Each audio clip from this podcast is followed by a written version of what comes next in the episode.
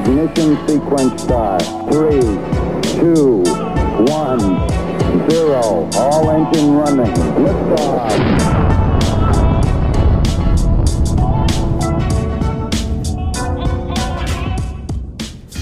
Aham! Vocês pensaram que eu não ia voltar, né? Enganei todo mundo. Voltei, voltei sim. Eu sou que nem. Sabe que nem aquele vizinho que você quer se livrar e não consegue, mas que no fundo você tem aquele amor? É isso. Eu voltei, minha gente, estou aqui neste momento de terminando meu mestrado na reta finaleira finaleira, de modo que a gente não vai ter episódio semanal nessa segunda temporada. A gente vai ter episódios que vão subir a cada 15 dias, mais ou menos, conforme a gente for conseguindo produzir. Temos alguns programas já gravados e outros ainda que eu vou gravar, alguns só comigo, alguns com convidados e assim por diante. E vamos estrear esta temporada com os meus amigos que vocês aqui já conhecem, Tiago Cardinha e Gabriela Franco, do Imagina Se Pega no Olho. Eles estão lá com esse episódio no ar e a gente está aqui falando do quê? Do jovem místico, de espiritualidade, de como é que essa coisa doida tá acontecendo, que é, é cura quântica em tudo que é lugar, e como é que qualquer relação disso com ciência, enfim. Eu quero que vocês aproveitem muito essa temporada. Espero que vocês gostem. Ela tá, como sempre, né, daquele jeito que não dá para você saber o que vai vir no próximo episódio. Então, abram sempre para ver o que, que a gente está trazendo, conteúdo. Lembrando, eu sempre esqueço de falar isso. Gente, dá uma clicada lá no Linktree entra no nosso crowdfunding para manter este programa no ar. Vamos lembrar que eu sou uma pessoa estudante, logo mais terminando esse mestrado, aí eu vou voltar para o mercado de emprego. Como é que vai ser isso, minha gente? Então, por favor, ajudem esta mãe solo a não morrer de fome e poder manter este programa no ar, porque os produtores deste programa, os editores desse programa e essa jornalista ainda não vivem de luz. A gente ainda precisa pagar conta. Tá bom, meus amores? Vamos, vamos doar lá uma cervejinha, cinco reais, dez reais? Hum, que tal, hein? Vamos tirar o escorpiãozinho do bolso? Então tá bom, bora pro episódio.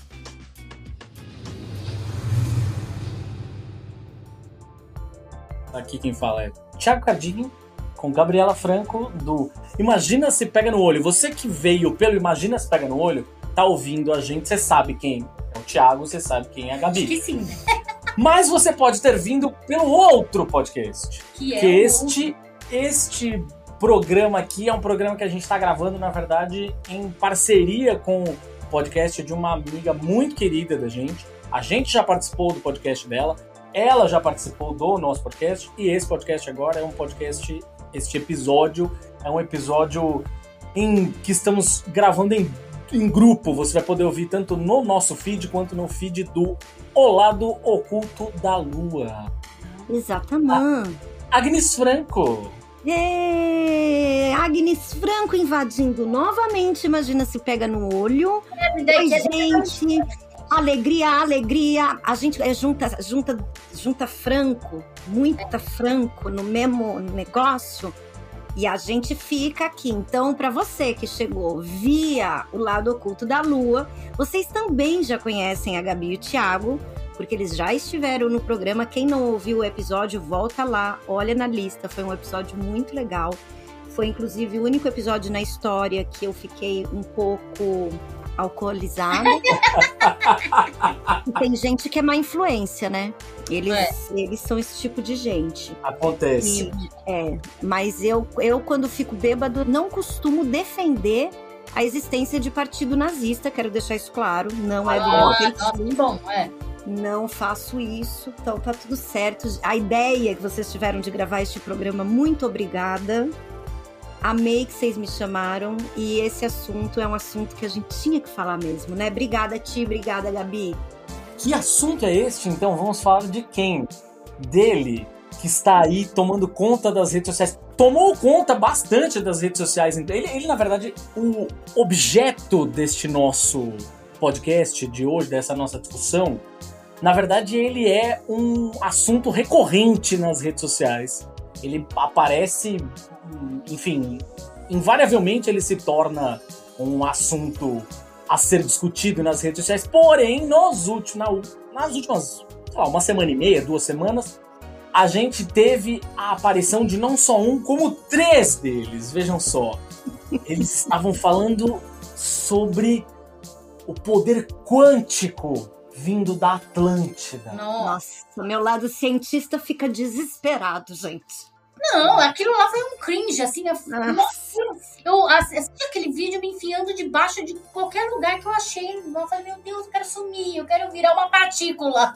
Agora. Ah, e não, eu quero, eu quero aqui, antes da gente entrar no assunto em si, falar que o público do lado oculto já me conhece melhor. Mas eu queria dizer para vocês, amigos do programa dos dois aqui, que assim, eu sou uma. A Gabi, vocês já sabem que é toda envolvida nos negócios das magias, das macumba, do, do, de tudo. Ela bota tudo no caldeirãozinho dela e faz ali um negócio. E eu não sou muito diferente. E ainda estou conversando com vocês olhando para um monte de cristal que eu energizei hoje. Mas a gente tem essa coisa da ciência, né? Eu sou uma pessoa que vive de ciência no momento, inclusive, né? Afinal, quem paga minhas contas hoje é a pesquisa. E, e eu tava pensando nisso, Gabite, antes de vir pra cá, de como é muito louco estar tá nesse lugar hoje por conta justamente do shopping místico, não é mesmo? O jovem místico, é ele, ele. o assunto deste programa. Jovem místico, eu adoro falar desse jeito. O jovem místico, o jovem místico que estava aí bombando os vídeos no Twitter, viralizaram loucamente, como se não houvesse amanhã, dessa galera aí dizendo que é hora de destravar as energias quânticas ou alguma coisa do gênero. É, em si é quântico no meio que aí já era, né? Tipo, aí. Porque querem fazer o um paralelo com a questão da física e tal, e os físicos querem morrer quando fazem isso. É, então, na verdade, olha só, isso é uma coisa assim que eu tenho percebido muito nessa questão do jovem místico. O jovem místico é aquele que em certo momento lá atrás, por exemplo, disse que, os, que disse que os seus ex, eles vivem dentro do seu útero. útero. Como é que é? Não, peraí, peraí, peraí, que eu me perdi. Como é que é? É. Você não sabe disso, amiga? O jovem místico disse que, na verdade, toda pessoa com quem você se relaciona, você troca energias. Tudo bem, até aí é real. Okay. Você okay. troca energias. Não só se relaciona com quem você convive, com quem você Exatamente. fala. Energia. Exatamente. Todo ser tem energia, isso a gente sabe. Não precisa. A ciência, inclusive, prova isso. Exatamente. Inclusive, tem aqueles. Eu acho que o experimento mais significativo nesse sentido é que é, que é muito fácil para quem está ouvindo a gente de assistir no, no filme Quem Somos Nós Sim. É, que foi, acho que, o filme que popularizou a física quântica, né? Fui eu que lancei o filme no Brasil, inclusive. Ai, que te amo. Mudou minha vida, sabia? Esse filme. Mudou mesmo, real. Foi ali que eu comecei a me interessar por física. O nome, é. o nome do filme é meu, inclusive. Eu que dei o nome pro filme. Ai, gente, ai, me dá um autógrafo, gente, por favor. Então, e ali tem aquele experimento da água, né? Então, é, a água é né? efeito de palavras positivas e a água sobre efeito, sobre efeito de palavras negativas. Acho que esse é um exemplo clássico de como, de fato, é, tudo é vibração, né, no universo. Não, exatamente. Aí o que, que eles falaram? Eles falaram assim: a Jovem Mística lançou lá no Instagram numa conta de blogueira mística, que é o que mais tem hoje, mais tem. Inclusive, eu fiz um post essa semana no meu Facebook falando sobre isso, sobre essa questão de, de da galera. Ai, será que eu sou bruxa? Será que eu não sou? E fica fazendo uns quiz estilo BuzzFeed. É, estilo BuzzFeed. Ai, será que sou bruxa? Essas coisas, enfim. Aí a jovem mística disse que com os caras com quem você transou, amiga, com todos aqueles que você transou, eles eles moram no seu útero. Meu Deus, minha mãe Oxum por Lakshmi, não, não. Exatamente. Eu vou falar, vou começar a cobrar aluguel, porque tem uma galera que tá Nossa, gente, eu tô totalmente ocupada. Não tem condição aqui mais, não tem como. Sair da, pode dar até problema de questão fundiária para mim.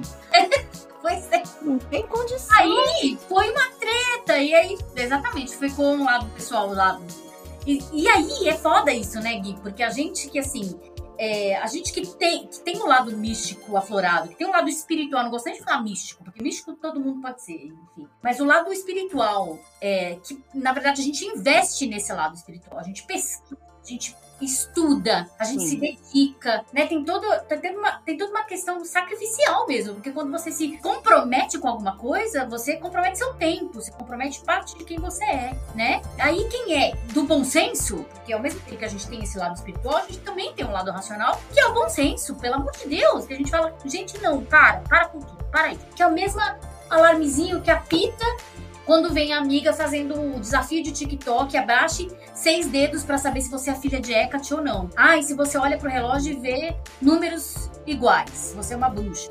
Se você gosta de animais, você é uma. Não, gente, sabe? Nossa, não, isso me dá. É doído, né, amiga? É doído porque fere isso que você tá trazendo de, do, do comprometimento que a gente tem tanto com a ciência cartesiana, com a ciência natural, quanto com a nossa espiritualidade, é, ele, é, ele é verdadeiro, né? Assim, ele é real. Para mim, tá? Assim, a minha verdade aqui. Eu penso que tem uma coisa em comum da ciência e da espiritualidade que a gente vem perdendo, infelizmente. A gente tá num tempo de muita certeza, né? Então todo mundo tem muita certeza. Certeza e imediatismo, né, Gui? A galera pois quer é, as coisas cara. prontas. Ela quer coisa pronta. Isso é muito ruim. Isso é muito ruim, porque tanto a ciência quanto o crescimento pessoal, não vou nem falar é, só da espiritualidade, dependem da não certeza.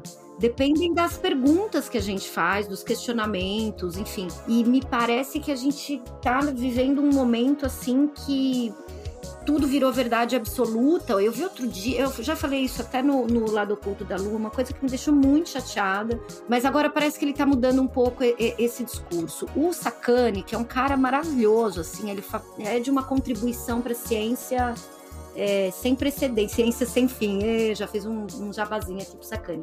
é, ele teve uma ocasião, deve ter um ano e meio, não sei, por aí o Sakane, ele vem da ufologia, né? Assim, ele foi um estudante de, de ufologia, que, para quem não sabe, é a, é a pseudociência, metaciência, whatever, que estuda é, a existência de seres extrafísicos, extraplanetários e aparição de objetos não identificados. E ele vem desse lugar, né? Então é um geofísico que tem um puta canal de física, que vem dessa história. E aí um dia ele falou o seguinte no programa. Foi quando saiu aqueles vídeos da Marinha estadunidense hum. é, e que a Marinha disse são OVNIs. Eles não usam mais nessa nomenclatura, mas vamos ficar aqui que eu sou idosa, eu posso são OVNIs de fato, a Marinha afirmou. Só que uma, quando a, a, Marinha diz são objetos não identificados, ela só está dizendo que são coisas que a, ela não sabe o que é. Ponto. É. E isso o Sacani disse, esclareceu no programa e tal. Só que aí ele, putz, ele cometeu uma coisa que eu achei horrível, foi dizer o seguinte para o público dele: isso não é disco voador, eu garanto para você que não é. Não existe vida alienígena, ele falou alguma coisa assim. Nossa. Não existe disco voador. Aí eu falei, pô, sacane, não fode, irmão. Não fode, porque o fato da gente não ter uma prova aceita pela academia, pela ciência, não significa que não exista. Né? E eu acho que esse papel da ciência, do cientista, e acho que ela, ela é uma reação, inclusive, desse movimento que, em especial a partir dos anos 60, que, né, que surge é, de, uma, de uma retomada do misticismo. Olha, eu já começando a entrar aqui no, na história do negócio, né? Mas. Vai, vai que vai, vai que vai. Eu acho que tem a ver, entende? É, mas é isso. É, tem que saber, tem que saber de onde a gente veio. É isso. E, por isso ela acaba dando uma resposta, né? E aí eu acho que os cientistas eles passam a ficar também mais duros como uma resposta para uma uma piração muito grande, assim, sabe? É, de, de... Porque o que, que é a ciência e o que, que é a espiritualidade? Não, não vamos nem entrar na questão do que é a religião, porque não é esse o caso aqui, né? Mas o que, que é essa essa espiritualidade? O que, que como é que se coloca isso? Particularmente, eu penso que muito daquilo que a gente chama de espiritualidade são coisas que brevemente a nossa ciência cartesiana vai conseguir codificar. vai conseguir identificar. Eu tô muito assim, otimista com conseguiu, é, como, como conseguiu, a gente acha que ah, Exato. são fenômenos e tal. Não, e assim se aprova que é um fenômeno físico. Exato. Agora, aquilo que a gente não consegue provar, não dá para misturar no caldeirão da ciência. E isso é irresponsável. Fazer isso é irresponsável. Então, tem coisas, quando eu faço, por exemplo, uma mesa arcturiana para um cliente meu, eu não vou falar que aquilo é ciência. Porque não Sim. tem condição de dizer que isso é ciência, amor. Não pode falar. Você falar que isso é ciência, isso chama charlatanismo, meu bem. Não pode falar, porque não é. Entendeu? Não, não tem isso aí, não tem. Eu acredito que o meu pêndulo funciona. Eu acredito, minhas clientes estão felizes da vida, meus clientes estão bacana. Mas eu não posso sair por aí falando que eu vou curar pessoas, que o meu minha pedra, meu cristal vai curar gente, cacete. Não, você entendeu? Não tem condição. E aí eu acho que essa, essa, esse balanço, e depois a gente pode falar um pouco mais até de como a gente chegou nesse shopping místico, né? Porque eu tenho algumas opiniões sobre como é que isso se deu, é, sociologicamente falando, assim, sabe? Como é que a gente chegou nesse, nessa bizarrice que combina tanto com esse momento de mundo que a gente está vivendo, que é bizarro, né? É, mas é é muito doido. Não, o Jovem Místico, a gente tá falando, ó, só pra relembrar alguns momentos, antes de chegar aqui na sensacional Rainbow Alliance University, antes de chegar no- neles, que foram a sensação da vez aí, a coisa do destravar os comandos quânticos, a gente teve a coisa dos. e Tudo na sequência, uma metralhadoras. Os ex que vivem no útero, aí depois a pessoa que falou que ia no supermercado e escolhia os produtos pela, Pela energia. Vão Como é que. Ai, ai, gente, não, não tô sabendo dessa parte. Pô, como assim? A pessoa por do Brasilzinho. É, As você pessoas, ó lá, iam no supermercado e passavam a mão em cima dos produtos e aquele produto tinha uma energia que combinava com ela, ela levava pra casa. Foda-se que é o mais caro. Foda-se, a Ah, energia não, dele é boa, tô não. levando. Exatamente, consciência de classe mandou um beijo. Eu fico imaginando como é que deve ser a energia das coisas que essa pessoa pega com toda a cadeia produtiva desgracenta que a gente tem. Exato, exatamente. Vamos voltar Entendeu? no outro- último programa que a gente gravou, que foi do veganismo popular. Enfim, aí. Mas a gente- você sabe que a gente vai ter que voltar nisso aí, porque é inevitável, né, amor? É, pois é. Falar do jovem místico e não falar do mercado. É, né? exato. Porque esse mercado. Vai abordar isso daqui. E tem ainda outra questão, que foi uma questão que é ultrapassa o limite do bizarro, inclusive falando sobre um assunto que nós falamos no nosso no Imaginas Pega no Olho, lá tem um programa inteiramente dedicado a isso, que era um fulano falando sobre constelação familiar, Nossa. dizendo que as pessoas que são viciadas em drogas, na verdade, em outra vida, elas foram uma planta exposta a agrotóxicos. Peraí, peraí. Não. Sim, É isso mesmo. a Gente. pessoa vai. Primeiro que a gente já falou, exatamente como o Thiago citou aqui, a gente tem um, um- um episódio é, totalmente dedicado a esmiuçar essa questão da constelação familiar. E ela é bem feia, a história dela é bem feia. O cara é um nazista, o cara que criou é um nazista real oficial. Pois é. Assim, Não, eu tô ligada, eu tô ligada. Esse cara, ele tem um histórico bem, bem, Bem problemático. Bem problemático. Aí, beleza. Isso daí, ponto um. Aí você já questiona, tipo, por mais que tenha feito constelação, as pessoas têm que falar, ai, mas transformou minha vida. Super entendo, gente. É claro que eu entendo. Mas é, eu não vou. É a mesma coisa que eu, sei lá, eu tô, quero ou não, eu tô sendo conivente com a ideologia de uma pessoa que, que, que exterminou. Né? Ah, mas aí eu discordo, viu, Gabi? Sabe por quê? Eu discordo pelo seguinte. Eu, eu penso que a gente, a gente é um monte de coisa. Então você pega, por exemplo, desculpa, vou falar nome porque eu sou dessas. O Divaldo Franco, né, que hoje é o maior representante do kardecismo brasileiro. É, ele é uma pessoa absolutamente equivocada, é, conservadora, é um cara com, com valores, no meu ponto de vista, bastante questionáveis. E quem tá falando é uma pessoa que, sim, é, eu tenho muito da minha formação, de quem eu sou, é de valor dessa escola aí, porque minha família é kardecista, então, minha família é fundadora da federação, né? Minha bisavó foi. Inclusive, hoje mesmo eu tava procurando o livro que ela psicografou, não encontro, mas enfim. É, mas ele é uma pessoa absolutamente equivocada com seus valores. Isso não quer dizer que aquilo que ele. que tudo que ele faz é péssimo. Né? E aí vou Não, assumir aqui. isso, até porque. Vou assumir a possibilidade, tá? Vou assumir aqui que ele é um médium, porque eu acredito que ele seja, de fato, um médium. Só que a gente não pode esquecer, considerando que exista a mediunidade, e eu vou considerar, porque é isso que eu penso, do animismo, amiga. O Então, mas animismo. esse não é limite. Aí a gente entra, a gente pode até, posso até citar a Bíblia aqui, porque eu também fui parte da igreja evangélica durante muito tempo e eu vi coisas boas saírem de pessoas extremamente horríveis. Sim. Eu vi. Eu vi pessoas ser realmente abençoadas, literalmente usando até a palavra que eles falam, abençoadas pessoas que são horríveis. Aí a gente pode citar a Bíblia e falar que Deus usa, tipo, até os, os vasos que são ruins pra, né, pra- pra levar. Eu O gato pra quem tem sede. É. E, e acho mais, viu, Gabi? Acho que uma pessoa que tem mediunidade e que consegue captar essas outras inteligências de alguma forma, se ela não tiver uma disciplina muito grande e conseguir perceber a diferença de uma coisa da outra, ela facilmente é usada. é, Sabe a história do lobo em pele de cordeiro? Enfim. Acho que Mas não é difícil disso acontecer, A sabe? questão que eu tô julgando aqui não é nem da pessoa que replica isso, é justamente da ideologia em si. Porque é a mesma coisa como se Hitler tivesse criado uma ideologia e a gente estivesse replicando. Entendeu? Ah, tudo bem, eu não tenho a mesma, não tenho a mesma cabeça de Hitler, mas porra, o cara apoiava essas ideias.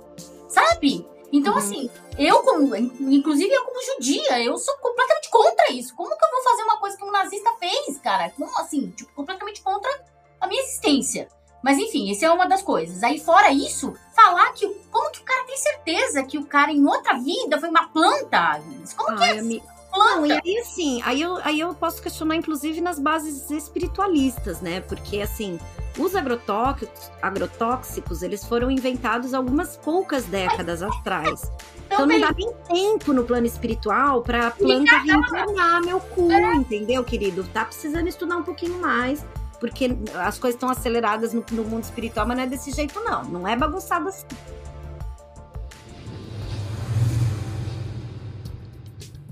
E aí chegamos, obviamente, no- nos Atlantes quânticos ou qualquer coisa que o valha, que na verdade são seres, segundo eles, de outro planeta que vieram pra cá pra ajudar as pessoas. E até a moça fala, o vídeo que viralizou, na verdade, é Aí eu maravilhoso. vi um vídeo maravilhoso, gente. É uma Maravilhoso. pérola. Tem-. Tem o cara que ele vai me perdoar, eu- sei que ele já escutou esse programa algumas vezes, é, e, e, enfim, ele- eu tô querendo convidar ele pra participar do nosso outro programa lá, o Imagina se pega no ouvido. Ele vai me perdoar, mas o outro cara é a cara do Bruno Maia, que é o vocalista do Eu, eu, meu, eu, eu lembrei do Bruno na hora, velho, do Toata de Danã, eu lembrei. Beijo, Bruno, seu lindo, te amo. Bruno, mas- a gente tá, né, enfim. Mas é, Porra, mas é muito igual, velho. ele é muito parecido. E ele é, um, é, o- é aquela coisa do careca cabeludo, né? É o careca cabeludo, né? É, E o cara tem- é aquela... Mas o que me, me assusta nesse vídeo é a gente depois. A gente não vai colocar, não, nas nossas redes sociais, tá? Você, se quiser, você procura. Eu não vou ajudar a, a dar palco pra maluco dançar. Você procura se você tiver afim. A pessoa de branco, a moça de branco, ela é assustadora. Pra mim, ela é. O jeito que ela olha, que ela abre os olhos, assim, ela chacoalha as mãozinhas. Ai, isso. E ela dá umas tremidinhas na voz pra falar assim. Ela Quase a menina da Top Term. claramente está sob efeito de algum psicotrópico que não é legal. Que tem os psicotrópicos que são bacanas, e o psicotrópico que ela consumiu não fez bem. Não fez bem. Podia ser um cogumelo da hora, podia ter fumado um negocinho bacana. Não, não fez isso. O negócio fez mal, ela não tá bem. Não tá legal aquele negócio? Olha, eu, eu vou dizer pra vocês que enquanto eu assistia este, esta pérola do entretenimento nacional, o que eu pensava, puta merda, eu de fato estou ainda muito atrás no processo evolutivo, porque estou eu aqui julgando a coleguinha. Sim, estou julgando a coleguinha. Porque realmente eu não tenho condição de assistir isso. E aí, assim, é sério, gente. Eu devia ter feito um react. Né? Eu devia.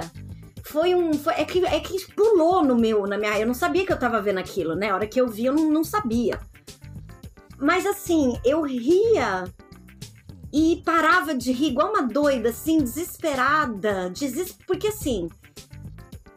Essa, meu Deus, essas falas equivocadas das pessoas que não conseguem ter um bom senso aí de separar as palavrinhas na hora que, sei lá, né, de agora tudo é quântico, tudo, isso é muito complicado no meu entendimento elas atrapalham, elas é o que eu falei lá atrás, elas atrapalham a ciência e elas atrapalham as pessoas que levam o estudo da espiritualidade a sério, independentemente da escola.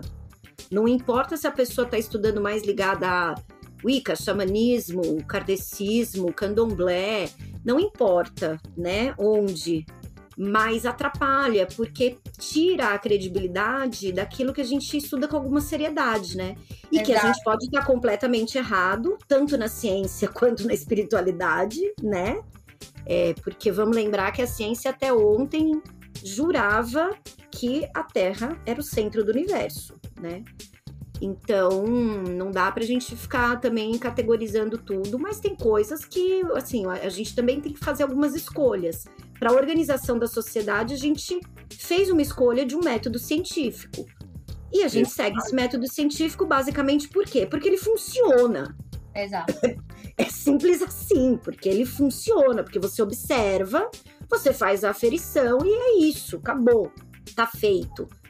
É, e a gente não pode esquecer que a própria, é, o próprio desenvolvimento Poxa, como é que a gente pode falar isso, hein? O desenvolvimento, o, o amadurecimento do ser humano, ele também é objeto de pesquisa científica. Sim. É, esses comportamentos que a gente que a gente tem enquanto indivíduo que tem fé, ele é objeto da, de várias ciências, tanto da antropologia, da psicologia, da neurociência, da sociologia, de um, então existem coisas que são padrões que a gente já reconhece, a gente olha a gente reconhece. Não, a gente acha que o ser humano é muito muito diferenciado, assim, não. A gente tem realmente alguns. É, a gente tá dentro de um espectro de padronagens, de padrões, assim, na verdade, né? De comportamento. É isso. A gente tá dentro Sim. de um espectro de padrões de comportamento. Alguns as, as, saem um pouco aqui, um pouco ali, mas a grande maioria tá dentro de um grande espectro padronizado. É isso. É, total, total. E esse negócio do jovem místico, por exemplo, tem umas coisas que é muito, cara, não sei, assim, é, é meu ponto de vista, né? Eu não sou. Eu ia é... perguntar uma coisa pra você, justamente, Gui. É, ah. Você falou que tinha uma. Tinha uma teoria, na verdade, de como chegamos no jovem místico. Então, não sei se chega a ser uma hipótese, né? Menos ainda uma teoria, mas é um pensamento que eu tenho. Porque, ó, vamos lá, gente, acompanha, acompanha aqui. Como é que surgiu essa história do New Age, né? Porque foi daí que veio a nova era. Ela vem num movimento de contracultura ali pós é, guerra do Vietnã, é, num, num, movimento muito forte nos Estados Unidos, mas também na Europa, é, de contracultura mesmo, né? Então existia toda uma uma repressão que dominou durante algumas um certo período a Europa e alguns países aí global norte, né? É, então surge essa, esse movimento como uma resposta ao não comando, ao não autoritarismo, a, a não seguir ninguém, a uma não direção, né? Um, um, um processo mais horizontal, não só de, de fé, de relação com a fé, mas de organização social também, né? E contra, é, e contra o cristianismo, né? Contra. Muito, muito é, descolado, a, assim, a princípio do cristianismo, porém não tanto, porque se você for olhar a fundo, ainda traz muito elemento do cristianismo. Sim, mas to, toda corrente traz, né? É difícil desprender. É, é, é difícil, é difícil. É, e você. E aí, esse, esse movimento ele começa a crescer muito, né? É, muito mais como uma reação do que como uma ação. E ele, e, e, aí ele vai se espalhando. Então, assim, eu acho que a primeira coisa que a gente tem que olhar, porque pra gente é importante a gente entender é o jovem místico brasileiro, né? Quem é essa figura que tá confundindo a ciência com, com fé e que, para além disso, vem trazendo e propondo um processo muito alienante, que é muito perigoso para o momento que a gente está vivendo, penso eu. Aí a gente vem com essa coisa toda, lá nos anos 60 no Brasil, por exemplo, foi muito importante a tia Neiva, do, do Vale do Amanhecer, né? o pessoal do Vale do Amanhecer teve um papel muito interessante, muito importante nesse processo. E até antes disso, eu não, eu não tenho, eu não lembro o ano, mas se eu não estou enganada, gente, isso aí foi início do século passado. Não, não, não, tenho muita certeza, não. Mas, enfim, muito tempo atrás e muito antes disso, o próprio é, Santo Daime tem uma relação muito próxima porque a primeira organização é, ocultista que a gente teve no Brasil foi justamente é, a organização, não tô lembrando o nome, mas eu vou lembrar. A organização que o padrinho Irineu, o mestre Irineu fundou círculo esotérico. Ai, não lembro. Ah, é mas, um nome grande, é, eu lembro. É, mas eu lembro círculo esotérico, vamos ficar assim. Que foi fundado, eu acho que foi no início do século passado. Nós estamos falando de uma coisa muito, né, muito, muito lá atrás. E essa ordem ela foi fundada por que e como? E aí vamos lá, né? Porque não tem jeito de a gente olhar para as coisas sem olhar para o mundo globalizado. Com o processo de globalização que já se ensaiava no início do século, teve um, um mestre, né, um mestre conhecido, o pessoal que faz yoga, todo mundo já ouviu falar, que é o mestre Kananda, que traz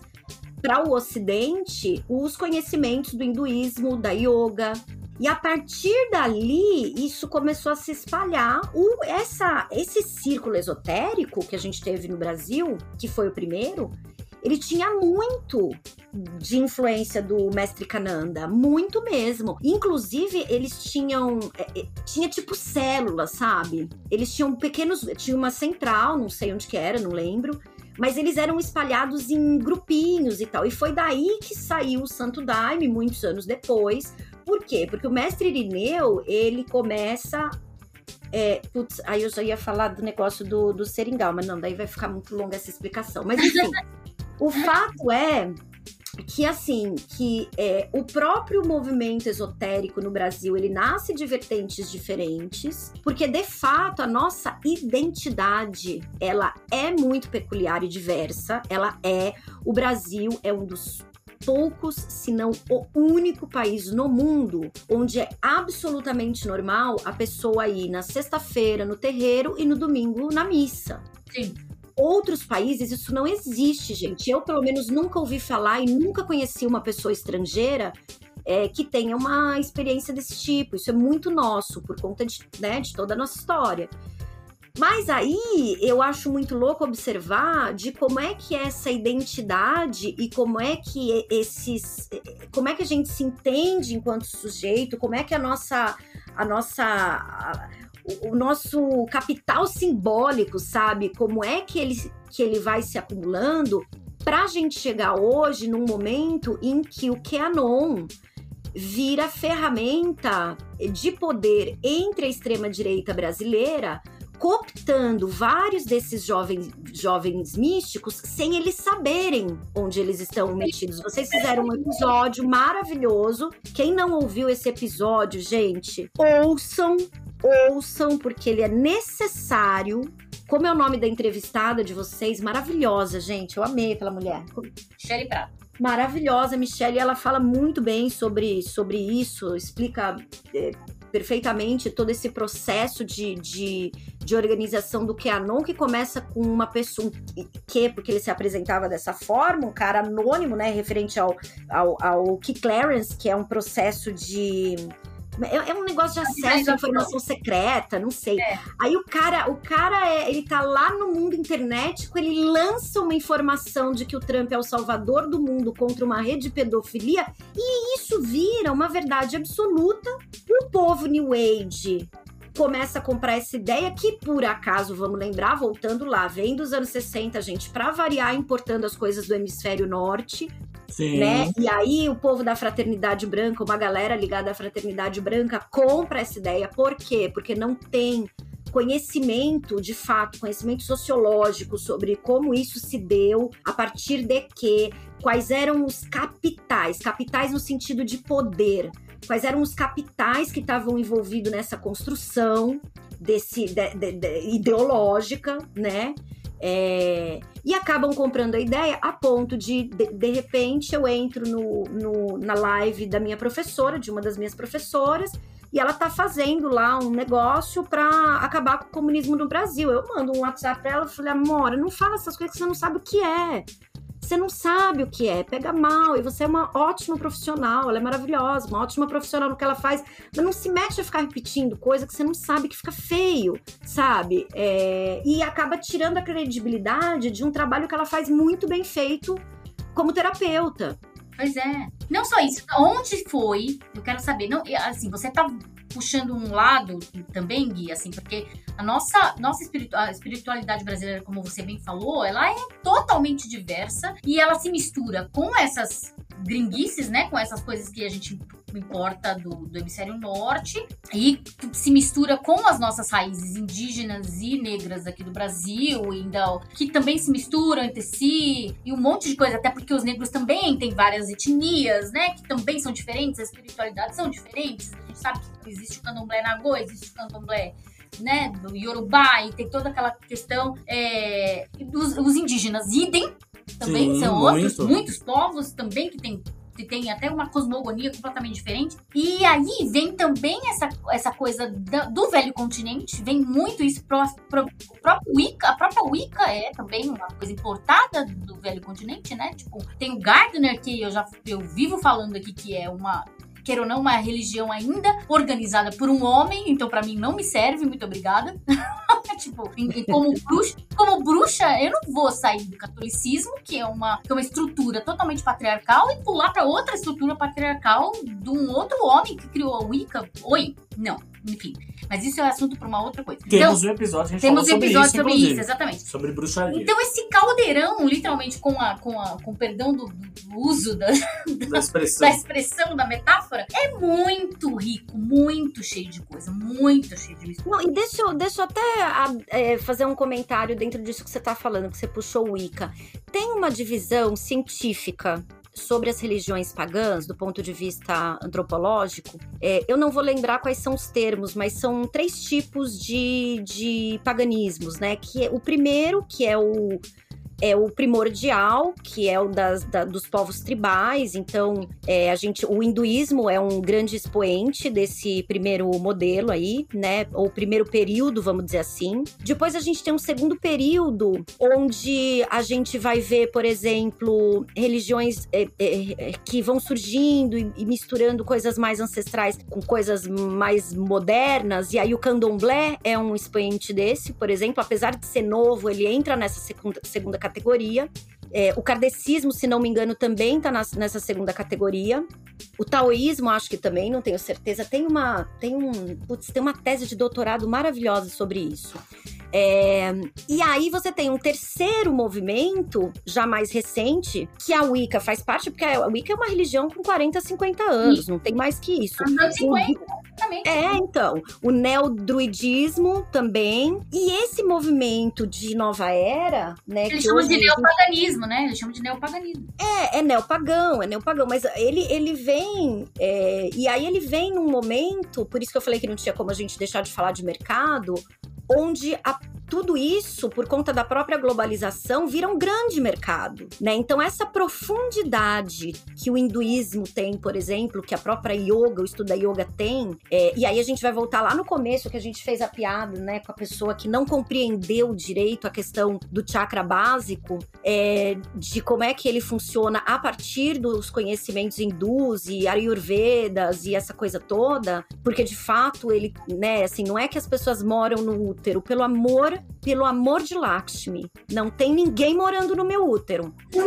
Mas, de fato, existe uma conexão, né, dentro dessas tradições, uma conexão com, com, com principalmente os chakras inferiores, é, quando você se relaciona com as pessoas, enfim. Mas é, eu, eu acho que o que a gente precisa olhar é para como esse processo mercadológico se dá, junto, inclusive, com o neoliberalismo, porque tudo isso tá num grande caldeirão em que a superficialidade das coisas é a tônica.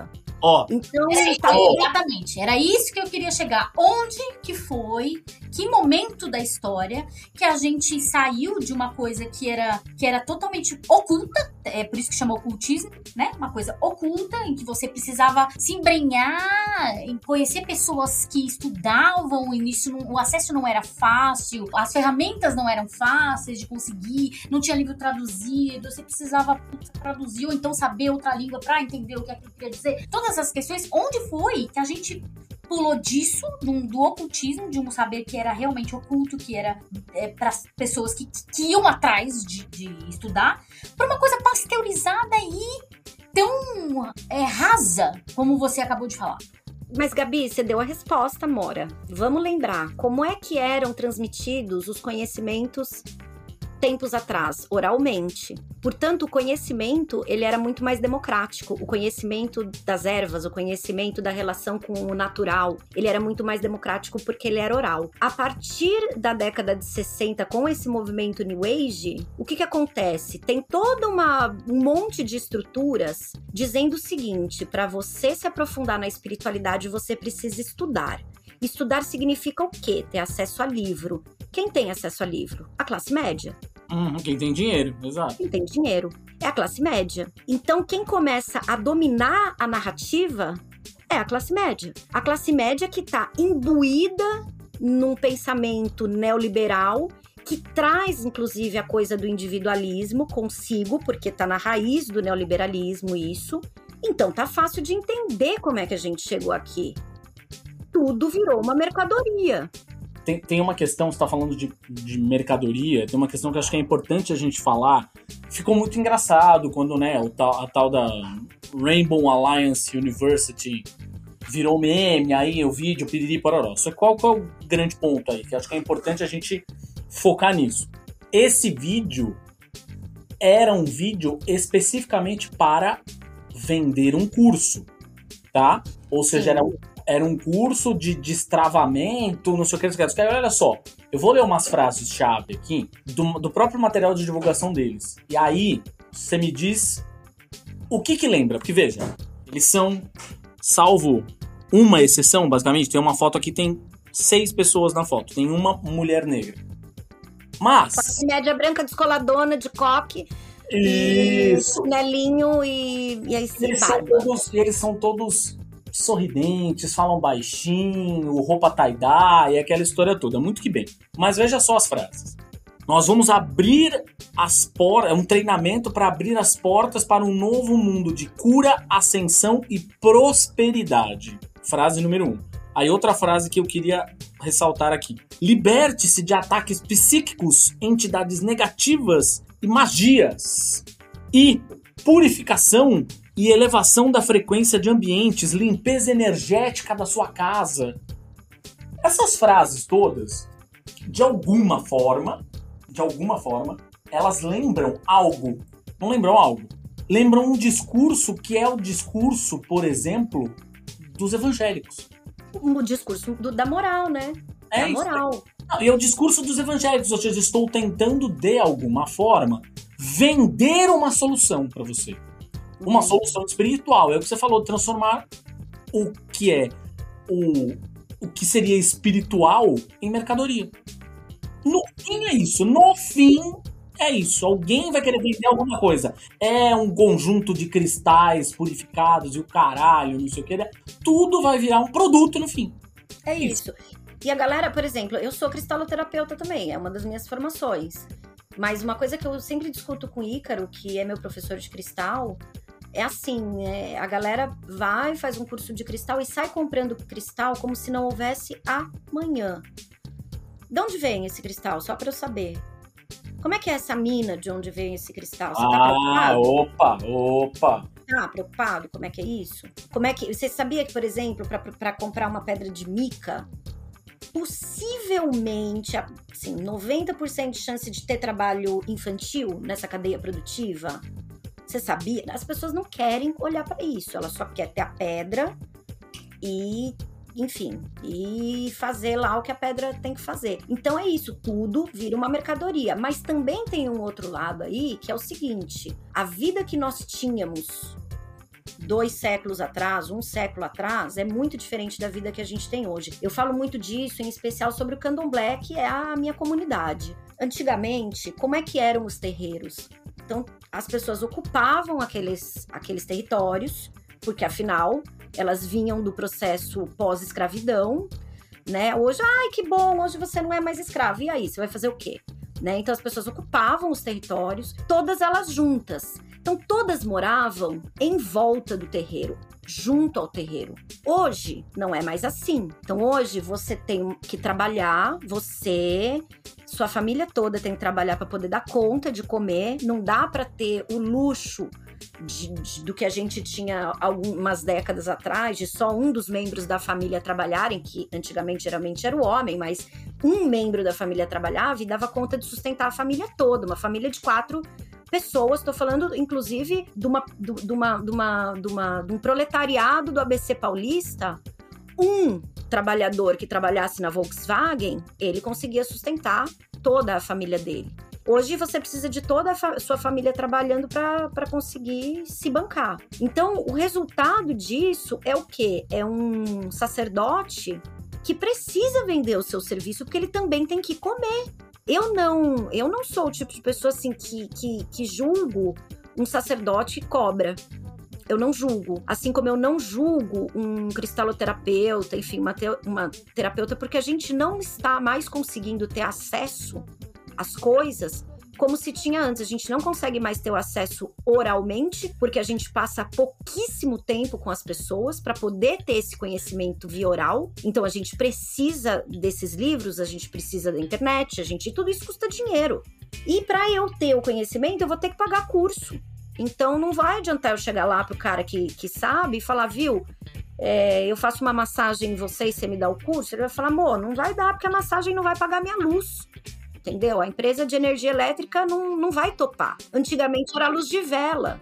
Né? Sim, sim, não, sem dúvida. A última, a última coisa que eu tô aqui é querendo julgar isso, mas. Não, eu tô entendendo, Ti. Eu tô entendendo. Mas o ponto é justamente a transformação de tudo, na real, em algum tipo de mercadoria. Ou seja, é menos, na verdade, eu é, fazendo com que aquela pessoa possa se sustentar, ganhar o seu dinheiro, colocar comida na mesa, que é uma questão. Tá tudo certo, todo mundo tem, né?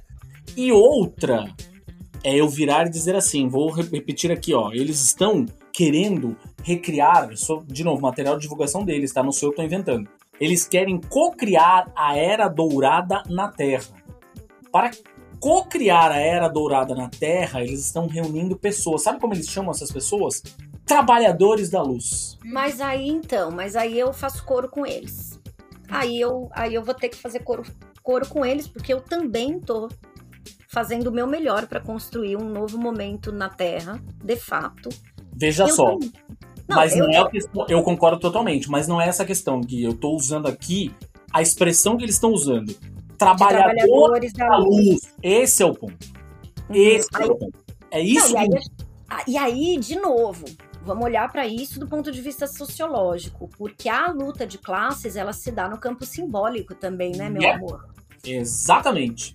Ela se Esse dá é no campo simbólico. Aí é o seguinte, eu também acredito que padrões mentais criam realidades, eu acredito. Agora, não vem falar para mim que a pessoa que está fudida na periferia, hoje, a gente tem uma população miserável no Brasil, que tá todo mundo fudido porque é o que? É o mindset? Ah, me poupe, né?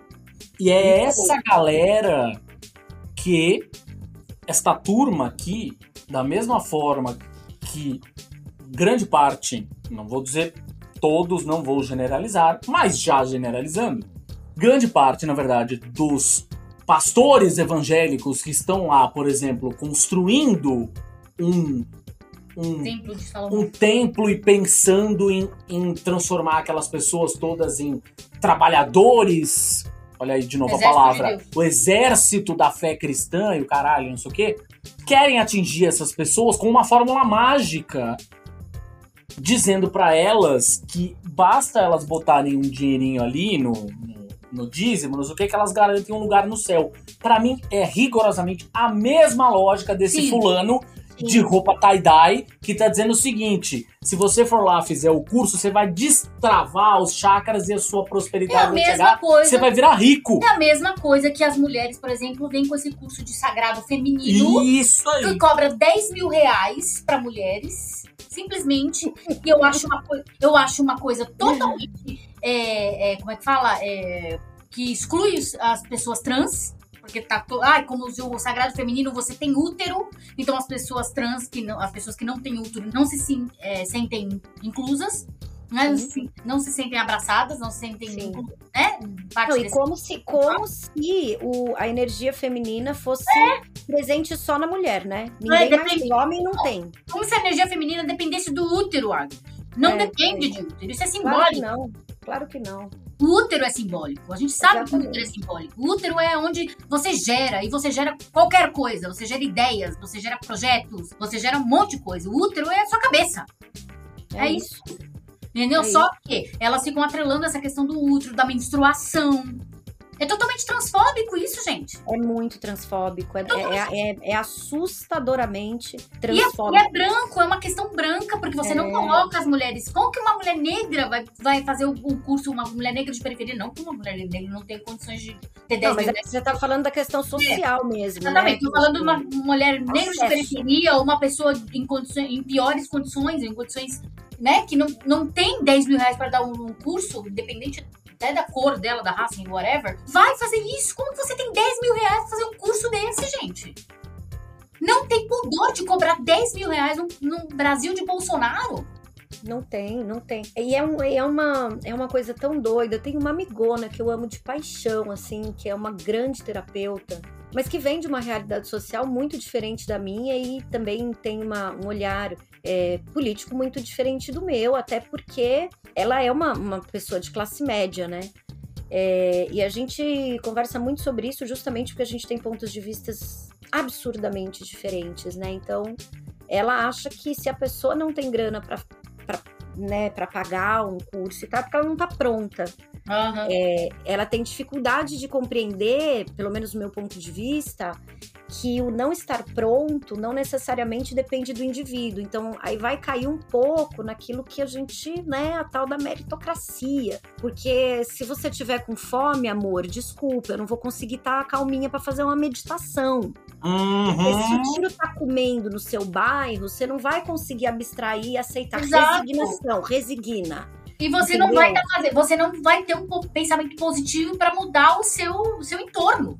Não tem. lógico. Como que você é vai lógico. pensar positivo quando sua vida tá toda cagada, fudida, você tá devendo, É tá muito com fome? difícil, é muito difícil. Isso Isso aí, isso aí é exigir, é um outro tipo de violência no meu entendimento, Exato, sabe? uma gente? violência espiritual. Assim como É. existe uma violência psicológica e espiritual praticada dentro das igrejas. Tanto da, da, da católica quanto da evangélica. Do evangélico é aquela você não conseguiu a bênção porque você não teve fé, você não foi curada do câncer porque você não teve fé. Como que você coloca a culpa na vítima? Você tá novamente vitimizando a vítima. Né? Sim, Então, assim, ai, você não teve força suficiente pra sair, você não teve fé, tua fé te curou, ó. Se você não teve fé, então você é uma pessoa de pouca fé, você vai morrer de- dessa doença. Como assim, gente? O que é isso? A igreja não era um lugar onde você ia encontrar lento, né? Conforto? Conforto até para situações das quais a gente não pode mudar. Não pode mudar. Existem situações que a gente não consegue mudar. Então, além das nossas ações, é para isso que serve o espiritual. Para nos dar alento também. Mas é que aí entra a relação de poder, né, Gabi? Exato, então, é tudo em relação de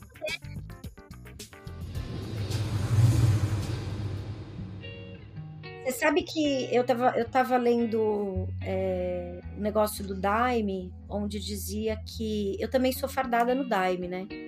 E, a- e olha só, é fardado que chama. Quando você é, É. iniciado no Santo Daime, você é fardado, porque o processo histórico, né, da- assim, quando o mestre Irineu funda o Santo Daime, tinha, tinha patentes. Tinha Sim. patente real, general, soldado e não sei o que. E a própria, se olhar a vestimenta, né? Das meninas em especial, dá pra ver melhor. É, tem uma, uma alusão muito grande a isso. Depois o mestre Irineu, ele muda essa estrutura, por quê? Porque o ser humano, ele é cooptado pelo poder, né? Então ele percebe isso. Só que, na verdade, isso se reproduz é, em todas as estruturas, né, né, Gabi? A gente, Gabite, a gente vem de uma de um processo de fusão de Estado e religião que remonta do Egito Antigo, né?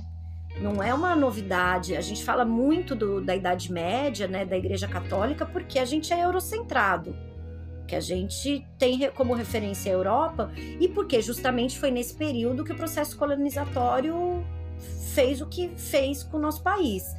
É, mas não é só ali, né? O, a, a fusão do Estado, da religião, a religião como ferramenta de poder, a, a, a, mistura né, da fé e, do, e da política, a fé enquanto ferramenta de opressão, tudo isso é da, é, faz parte da história da humanidade. E se a gente negar isso, a gente vai estar tá perdendo a oportunidade de analisar com a com a seriedade que, que isso requer, entende? Inclusive para entender o processo que a gente está vivendo hoje do seguinte ponto de vista. Eu acho que tem dois olhares aí. Eu acho que um olhar é o olhar de. É, porque tem gente canalha, mas é a minoria. Eu não acredito que seja a maioria, não. Eu acho que é uma minoria muito poderosa, porque tem um capital simbólico muito forte, tem um capital cultural muito forte e acaba conseguindo vitimizar muita gente. Eu acho que a maior parte dessa galera, mesmo a galera de classe média, é vítima porque também sofre de um processo de ignorância, inclusive de, de novo, vou, né, eu não sou uma grande marxista, quem me conhece sabe disso, é, mas, é, pelo amor de Deus, não dá para a gente negar a existência da luta de classes se a gente quiser falar de sociedade de uma forma séria, né? É, então essas coisas elas vão se reproduzindo de uma forma tão maluca que todo muita gente acaba virando vítima e a vítima ela reproduz o discurso daquele lá atrás que começou com mais poder, isso vai se perpetuando até o ponto em que não se questiona mais de onde aquilo vem. E aí é que mora o problema. Essa falta de questionamento que está em tudo. Quando eu falo para as pessoas, é, é, assim, tem muita gente que chega e fala, ah, eu quero começar na bruxaria. Como que eu começo? Eu falo, estuda. Estuda, começa estudando. Porque existe também, Gui, toda um, uma coisa, uma visão romântica de como você acessa o espiritual, né? Mas uma visão hollywoodiana, uma visão romântica de que aqui, tipo, as suas ancestrais vão aparecer no espelho para você, vão te escolher, que você é bruxo, que você vem de uma família de bruxo, que isso é passado de pai para de mãe para filha e que não, gente, calma, não é assim. Existe o quê? Existe o questionamento. Se existe o questionamento, você vai atrás. É isso. Aí você vai atrás, você vai atrás saber o que é. E você vai precisar de bom senso. De bom senso vai saber quem é charlatão, quem tá te fazendo de trouxa, quem, quem é. Que, que saber é, é, é legítimo, que saber é charlatanismo. Isso daí, aí você vai precisar de autoconhecimento. Então, é aquela coisa. Essa coisa de estar tá preparado, não é só estar tá preparado no ponto de vista espiritual. Não acredito muito nisso. Eu acho, eu acredito que a pessoa precisa estar tá mais preparada do ponto de vista é, é, psicológico, né? E de, e de maturidade mesmo, maturidade de cabeça, né? De maturidade de idade, de você falar, ok, agora eu sei distinguir entre tipo um vento que sopra, que é uma bobageira, uma pessoa por exemplo, fala que tem os meus ex-namorados moram no meu útero, e, e, uma pessoa que fala, não, gente, calma, existe realmente a troca energética, mas existe também a limpeza energética. Você pode se limpar de, de, de energias da qual você, você é atingido, ok? Não é que eles moram permanentemente no teu útero. Oi, né? Existe o bom senso aí. As pessoas parecem que perderam isso. Então, é, qualquer coisa que sopre, ai, nossa, agora os namorados moram no útero. Então, é isso. Agora, tipo, eu fui uma planta que, que sofreu sofreu é, ação, é, mutação de agrotóxico. Então, é por isso que a minha vida é uma bosta. Sabe, as pessoas, elas procuram uma, uma realmente, novamente, elas procuram uma fórmula mágica para uma coisa que, que não tá lá fora, tá dentro delas. E elas precisam entender a história delas e o papel delas nessa história. Então, mas aí, mas aí a gente tem que fazer uma meia-culpa aqui. Vamos lá. Como é que num país, num dos países mais desiguais do planeta, eu acho que a gente é o sexto em nível de desigualdade, como é que a gente quer que as pessoas tenham uma um, um pensamento tão elaborado desse, não porque as pessoas são burras, mas porque para você exercer um para você fazer um raciocínio, você precisa dos códigos para fazer o raciocínio. Então, eu acho que falta informação, então, falta a gente falta. falar. E aí tem um outro problema. Não que a culpa seja das pessoas, do tipo, ah, não, eu quero que as pessoas tenham. Não é isso, mas é, é o que a gente tava falando é justamente isso. Essas pessoas que falam essas besteiras, tem, justamente como você falou, falou tem mais, são mais aparelhadas de capital. E elas aparecem mais, e elas falam mais. Então falta a gente ir lá e falar, não, gente, não é bem assim, é isso, isso, isso. Entendeu? Não, e tem outra. Eu acho, Gabi, que assim, tem uma outra coisa que a gente não pode tirar da conta, que é o fenômeno da internet. Eu, eu penso que a mesma, o mesmo motivo pelo qual é, aquele sujeito que está na presidência foi eleito. Uhum. É o mesmo motivo pelo qual hoje a nossa população vive uma alienação profunda da espiritualidade. Bem, Por quê? É porque ela tem acesso, a maior parte, muitos, mas muitos brasileiros não têm acesso à internet. A gente que vive no meio urbano, a gente está é realmente é. muito fora da realidade brasileira. Então, o que que acontece? Essas pessoas elas têm um celular pré-pago e as empresas brasileiras de celular pré-pago, elas não cobram a utilização das redes sociais. Então, o que que o cara vai ter acesso? Ele vai receber o conteúdo da igreja e do jovem místico que chega pelo WhatsApp, pela rede social e ele vai receber o conteúdo da igreja neopentecostal da vila, do bairro é. dele, da comunidade dele, porque é quem tá lá. Quem tá nas periferias é a igreja neopentecostal. Se a gente for olhar para os anos 80, quem estava nessa periferia era a Igreja Católica, Sim. principalmente com as eclesiais de base, e foi daí que veio todo o movimento que depois veio a gerar o Partido dos Trabalhadores e que depois, com os rachas internos do PT, é, surgiram vários outros partidos do campo é, da esquerda ou da centro-esquerda que vem muito desse, dessa coisa, dessa relação com, com as eclesiais de base do, da Igreja Católica. Uhum. Nós perdemos esse, esse e todos os movimentos, todos os movimentos de, de, sociais da Igreja Católica também, os franciscanos e toda essa questão. Exatamente, exatamente. Então eu acho que também tem uma coisa de assim, a gente que tem um, um os, eu vejo alguns eu vejo alguns centros kardecistas também em algumas comunidades e é óbvio os terreiros de umbanda, de candomblé, de, de quimbanda que estão. Só que agora com essa ofensiva da ultradireita e essa ditadura, né, do cristianismo é, a gente está tendo que começar a se, a se precaver, a fugir, a se esconder de novo, né? Eu, eu sei de um caso, assim, fato, pessoa que eu conheço, não é que alguém me contou, a pessoa me contou em Nilópolis. Quer dizer, a pessoa é de Nilópolis, o terreiro dela não sei onde que é. Mas eles simplesmente foram expulsos da comunidade e tiveram que abrir o terreiro num outro lugar escondido. Eles estão fazendo toque sem poder usar tambor. Você tem noção da gravidade disso? Sim. É, é um troço assim, de uma violência tão grande, mas por que também? É, como é que a gente está se articulando, né? A gente está num movimento agora, a gente que eu digo campo progressista em todos os aspectos. É, a gente não está conseguindo agir, né? A gente vem reagindo há alguns anos desde 2015 que a gente está num movimento de reação, em especial a partir de 2015, se bem que já de 2013 já vê, enfim.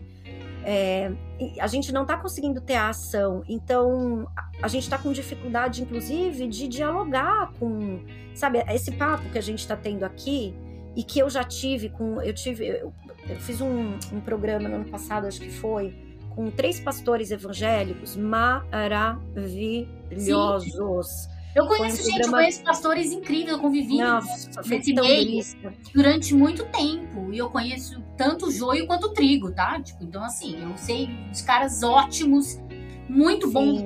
Tem uma vida maravilhosa que fazem bem para outras pessoas. Assim como eu conheci padres também incríveis. Sim, maravilhosos, maravilhosos. Padres com quem eu aprendi muito, aprendi muito. Os padres têm um, têm um privilégio de ter um de ter estudo, de ter um, um respaldo de estudo muito rico, tá? Porque a Igreja Católica tem isso, ele, ele tem, ela tem essa, essa tradição dentro do estudo. Os padres estudam muito, estudam latim, estudam grego, estudam hebraico, estudam diversas línguas, é, então, são sociólogos, mas grande, grande parte dos padres estuda é, sociologia, estuda antropologia. Então, assim, são, são muito estudados, é um povo estudado, né? O que a gente não vê muito na igreja evangélica, por exemplo. Né? A gente só Mas, vê a parte Sim, tradicional, mas... igreja tra da, da, da, da, corrente tradicional. Né? Mas aí, de novo, porque quem está sendo é... formado pastor, né, Gabi? Sim, quem está sendo formado pastor? Isso, onde eles estão sendo formados, né? toda essa E eu acho que tem outra coisa que eu queria falar, sabe o que que é?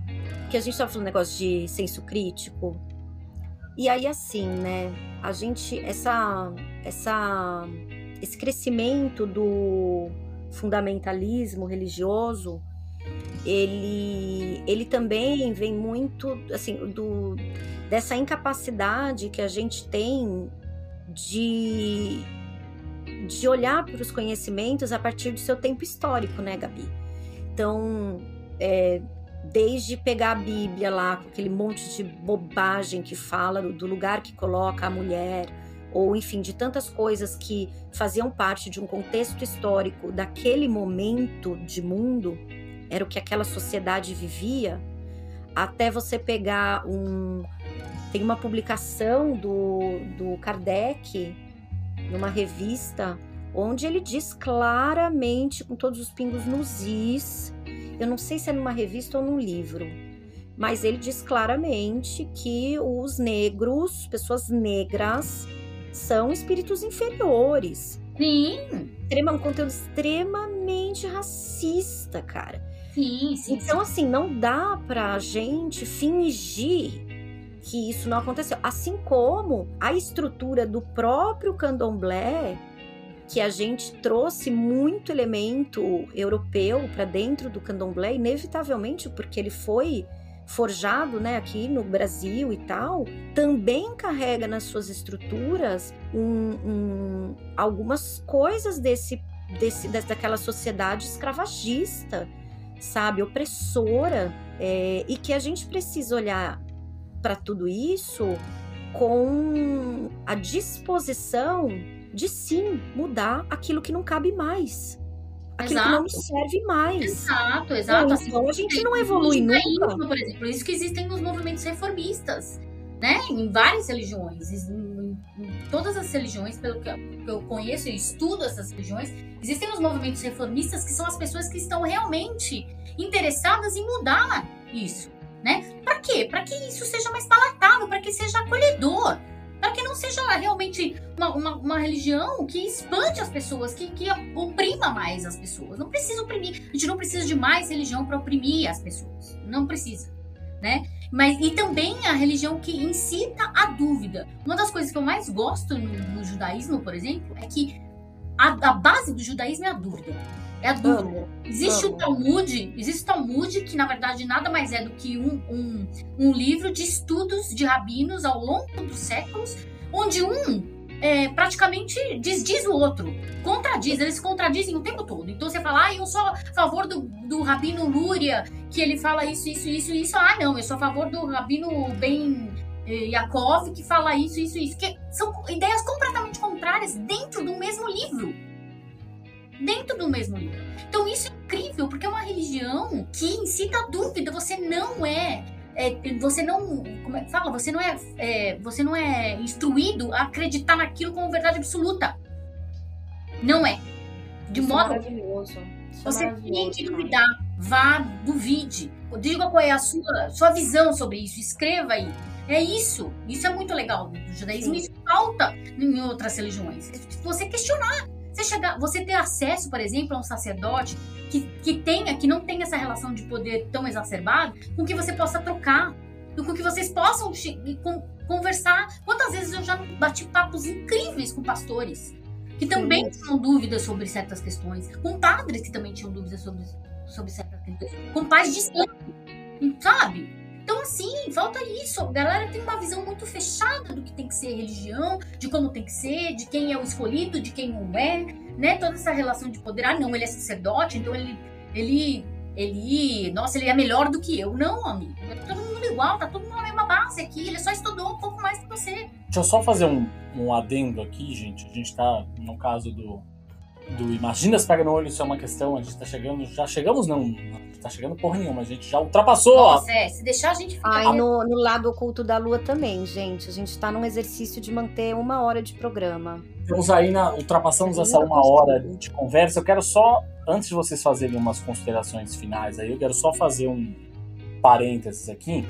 Tem uma questão com relação a todo esse discurso que envolve o jovem místico é, que me incomoda deveras, que é essa questão do discurso, voltando até o que a Gui estava falando, da, da história dos ter surgido isso lá nos anos 60, a história do movimento hippie, flower power, new age, o caralho, é, que é esse discurso do tudo se resolve com o amor. O amor resolve tudo, e não sei o quê, e aí Vibração boa. a vibração e isso ainda que a pessoa não esteja com um coque ou com uma barbinha ou com, pois, com uma camiseta tie-dye ou uma bata ou o que quer que seja, ainda assim esse é um discurso que tomou, na verdade, de assalto muitas pessoas que por mais que hoje estejam inclusive tirando o sarro do jovem místico, ah, engraçado, aí a Rainbow Society, aí o caralho, não sei o quê, mas são pessoas que em um certo momento também estão reproduzindo esse discurso, que acham um discurso absolutamente tóxico de enxergar tudo como o mais puro otimismo, paz e amor, caralho, e É, a entramos positividade tó- tóxica. a positividade tóxica, entramos na discussão sobre a comunicação não violenta. Eu já sou, desde a época do Judão, quem me escuta lá desde a época do asterisco, já deve ter ouvido falar isso. Volto a repetir, eu sou partidário da comunicação violenta. Da, ah, precisamos nos conectar, precisamos fazer pontes. Não, para mim tem que queimar pontes. Determinadas pontes devem ser queimadas. Eu não quero ter pontes, não quero ter uma comunicação super harmoniosa com um cara que é um babaca, racista, fascista. Pau no cu dele, eu É. quero que ele se foda. E na verdade, assim, eu acho que a gente tem que parar de ser muito comunicação amor e ter um pouco mais de comunicação de ódio, que é o que tá faltando. Ódio no sentido de ter raiva das coisas mesmo. É isso. Drop the mic. Ó, eu penso o seguinte de sair.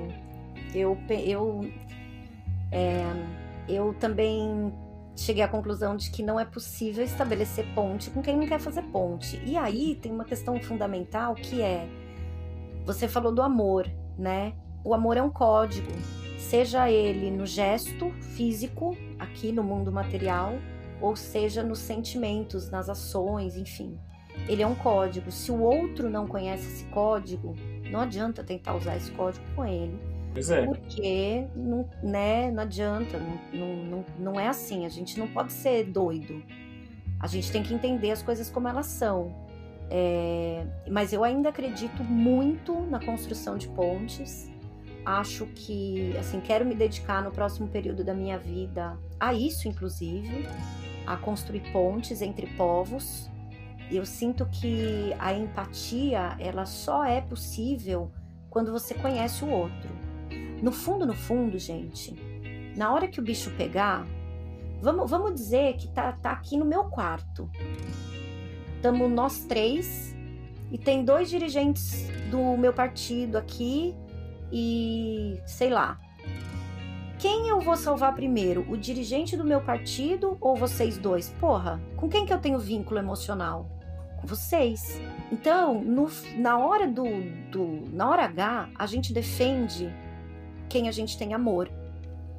A gente se preocupa com as coisas pelas quais a gente tem amor. E aí eu vou cair numa outra coisa que eu ia dizer para poder concluir esse raciocínio, que é o seguinte: observem que a gente ficou aqui uma hora e tanto falando de problemas que a gente vê dentro da sociedade gerados pela religião e pela espiritualidade tóxica que gera, né, tudo isso.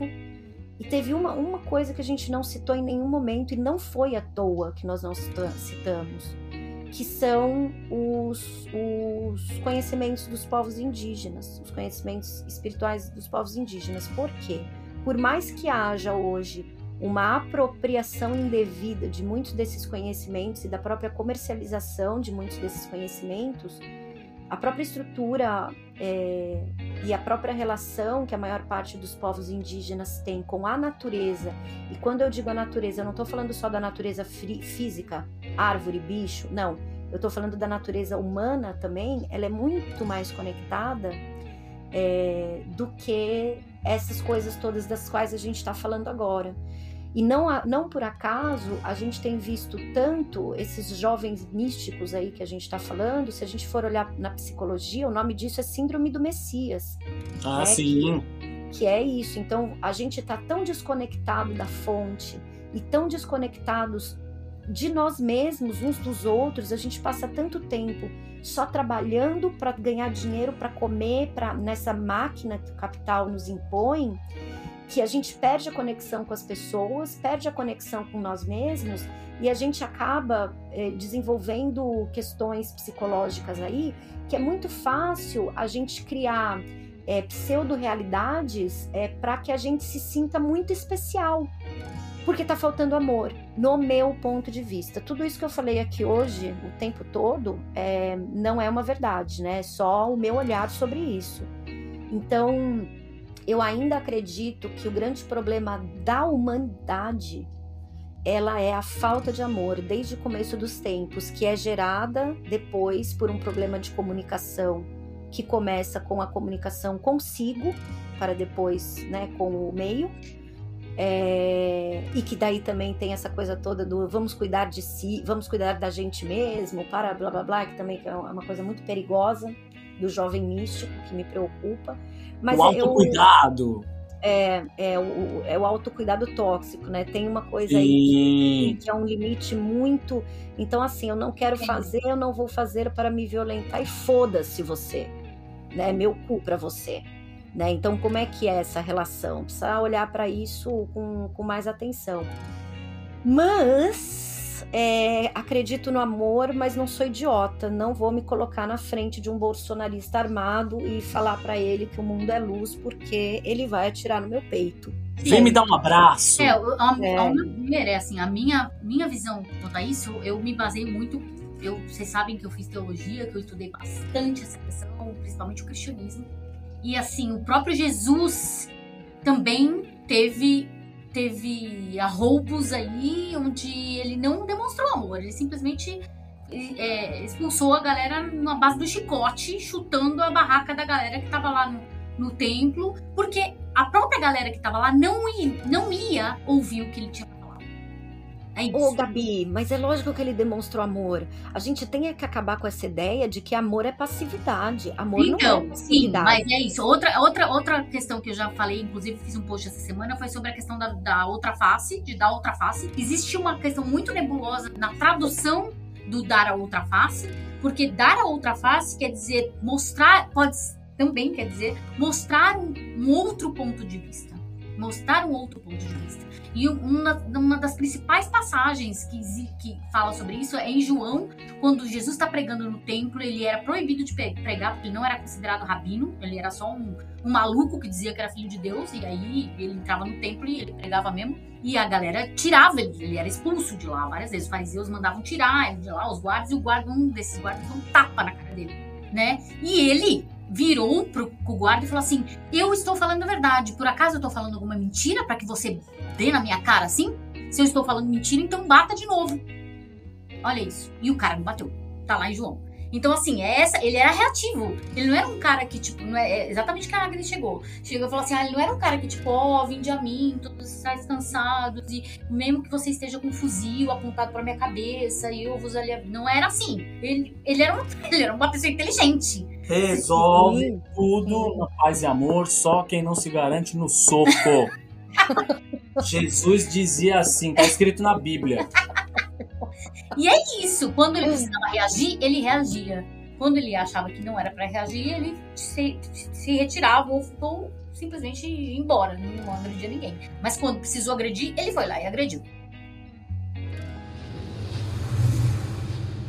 Queria só pedir pra, pra gente fazer a nossa amarração aqui. Tô fazendo o papel do, do mestre de cerimônias, é. né? Controlando. Do, como é que fala? Do mediador. Controlando o, o horário. Queria pedir pra gente fazer dizer o melhor momento que vocês acreditam que tenha sido o melhor momento do Jovem Místico nos últimos anos. Ai, não, esse daí pra mim, do, do, do namorado morar no útero, pra mim foi o ápice do ápice. Foi, nossa, não deu. Grandes momentos do Jovem Místico. Ai, cara, eu quero falar de um grande momento de Jovem Místico que não é do Jovem Místico. Eu sou cheia de fazer jabá dos outros, né, gente? E nem me pagam pra isso. Eu quero falar que o melhor do Jovem Místico são as piadas que são geradas sempre. E quero recomendar fortemente a página da doutora Rosângela, terapeuta, vegana yoga maravilhosa. É uma personagem cômica de um comediante chamado Índio Ban, ai não lembro o sobrenome dele. Mas se procurar doutora Rosângela terapeuta no Insta, vocês vão achar. É de passar mal de dar risada. Porque ela traz, por exemplo, esses dias ela falou que ela tava lá tomando chá vegano Tá vegano. Tudo dela é vegano. Ela tá tomando chá vegano de chinela havaiana, de ahn, qualquer remédio lá e não sei o quê. Aí ela explica por que, que isso é vegano do ponto de vista dela, assim, fazendo uma ironia. Então, assim, pra mim, o melhor momento do jovem místico são as piadas que são geradas e a piada, qual que é o princípio da comédia, né? É a identificação.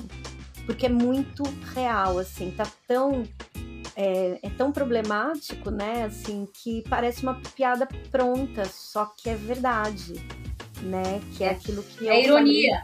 falei. É, sabe? De, meu, as pessoas real, gente, sabe o que é?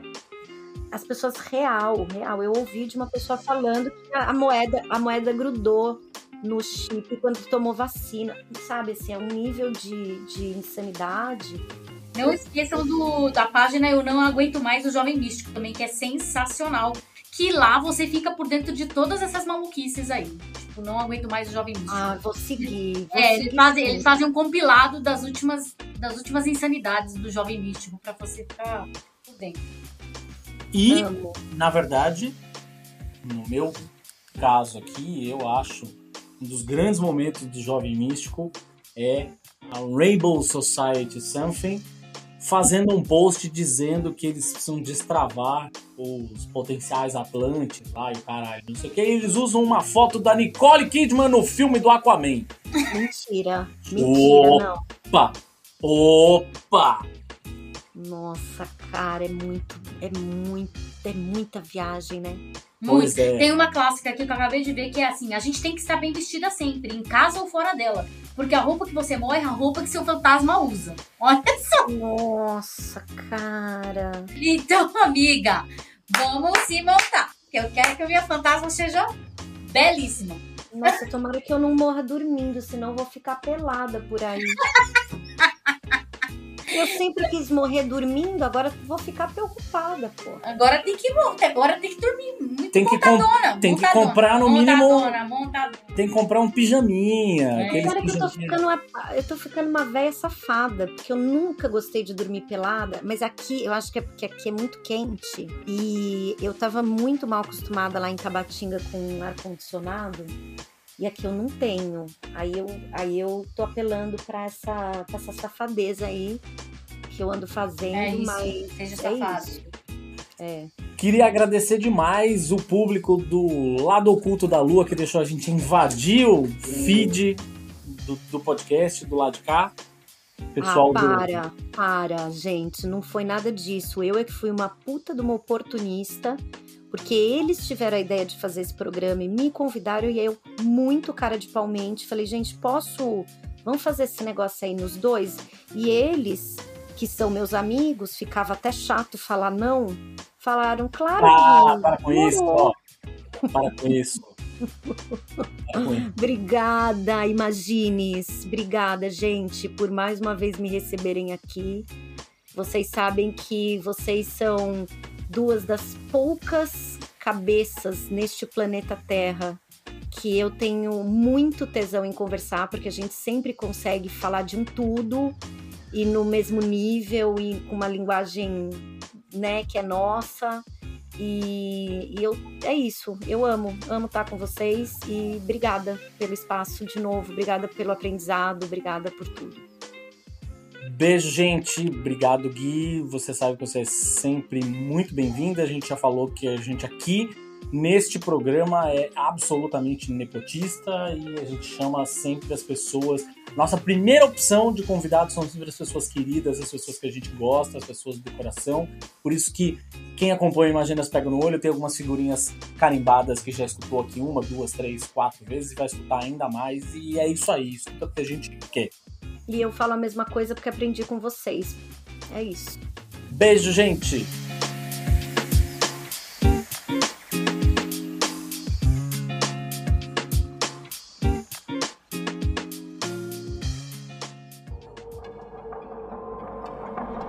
Esse podcast foi um podcast editado pelo encodedprod.com.